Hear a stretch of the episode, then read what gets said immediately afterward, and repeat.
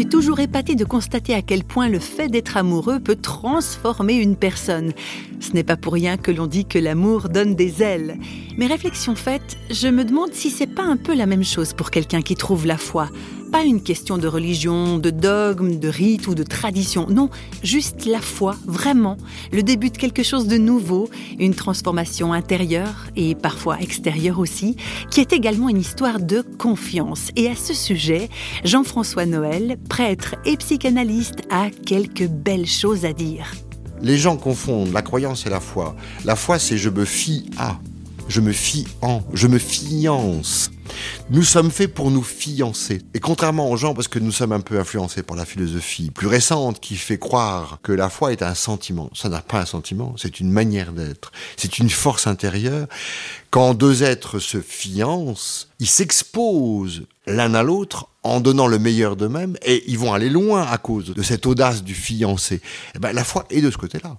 C'est pour ça que quand le Christ dit ta foi t'a sauvé, il dit pas Bon, t'as été à la messe, t'as fait ce qu'il fallait, ta croyance, tes valeurs, pas du tout. La foi, c'est je me fiance. Donc je donnais à quelqu'un. Et en se donnant à quelqu'un, on oriente son être tellement différemment qu'effectivement, on n'est pas du côté de croire que c'est bien, on est du côté du fiancé. On voit bien que la grandeur de quelqu'un tient à l'engagement qu'il peut formuler dans sa vie, à une femme, à un homme, à ce que je vais appeler une vocation, c'est-à-dire la réponse à un appel que je ne connaissais pas et qui s'est distillé progressivement dans ma vie et qu'effectivement, je vaux plus que ce que je suis. Et qu'il y a en nous une capacité à effleurer le divin, à approcher les choses absolues, beaucoup plus urgentes que nous n'imaginons nous-mêmes.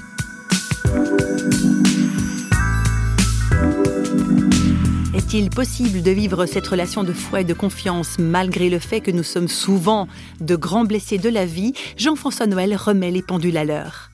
Nous sommes très avides actuellement, surtout en Occident, d'être guéris. À mon avis, il y a une erreur. Je vais dire avec un jeu de mots, c'est se guérir ou se convertir, il faut choisir. C'est-à-dire, au fond, il y a un renoncement à la guérison efficace qui nous oblige à convertir ce que nous sommes, même si nous sommes blessés. Encore faut-il que cette blessure, je ne m'y complaise pas, mais que je l'ouvre et que j'y entende la vocation. Je prends un exemple très concret d'une fille qui était très, très timide comme ça, dans des difficultés euh, amoureuses, humaines, sociales extrêmement difficiles.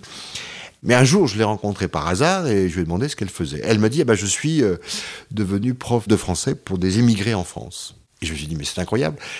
Son grand drame était qu'elle avait été abandonnée en Allemagne par un père militaire, c'était l'époque des camps militaires français en Allemagne, et qu'elle était abandonnée là-bas dans un pays où elle ne connaissait pas la langue. Et la vocation qu'elle s'était trouvée était l'exacte réponse à son propre abandon. Mais elle ne venait plus au secours de la fille qu'elle était, mais à travers la petite fille qu'elle était, elle était venue au secours des immigrés qui ne parlaient pas notre langue.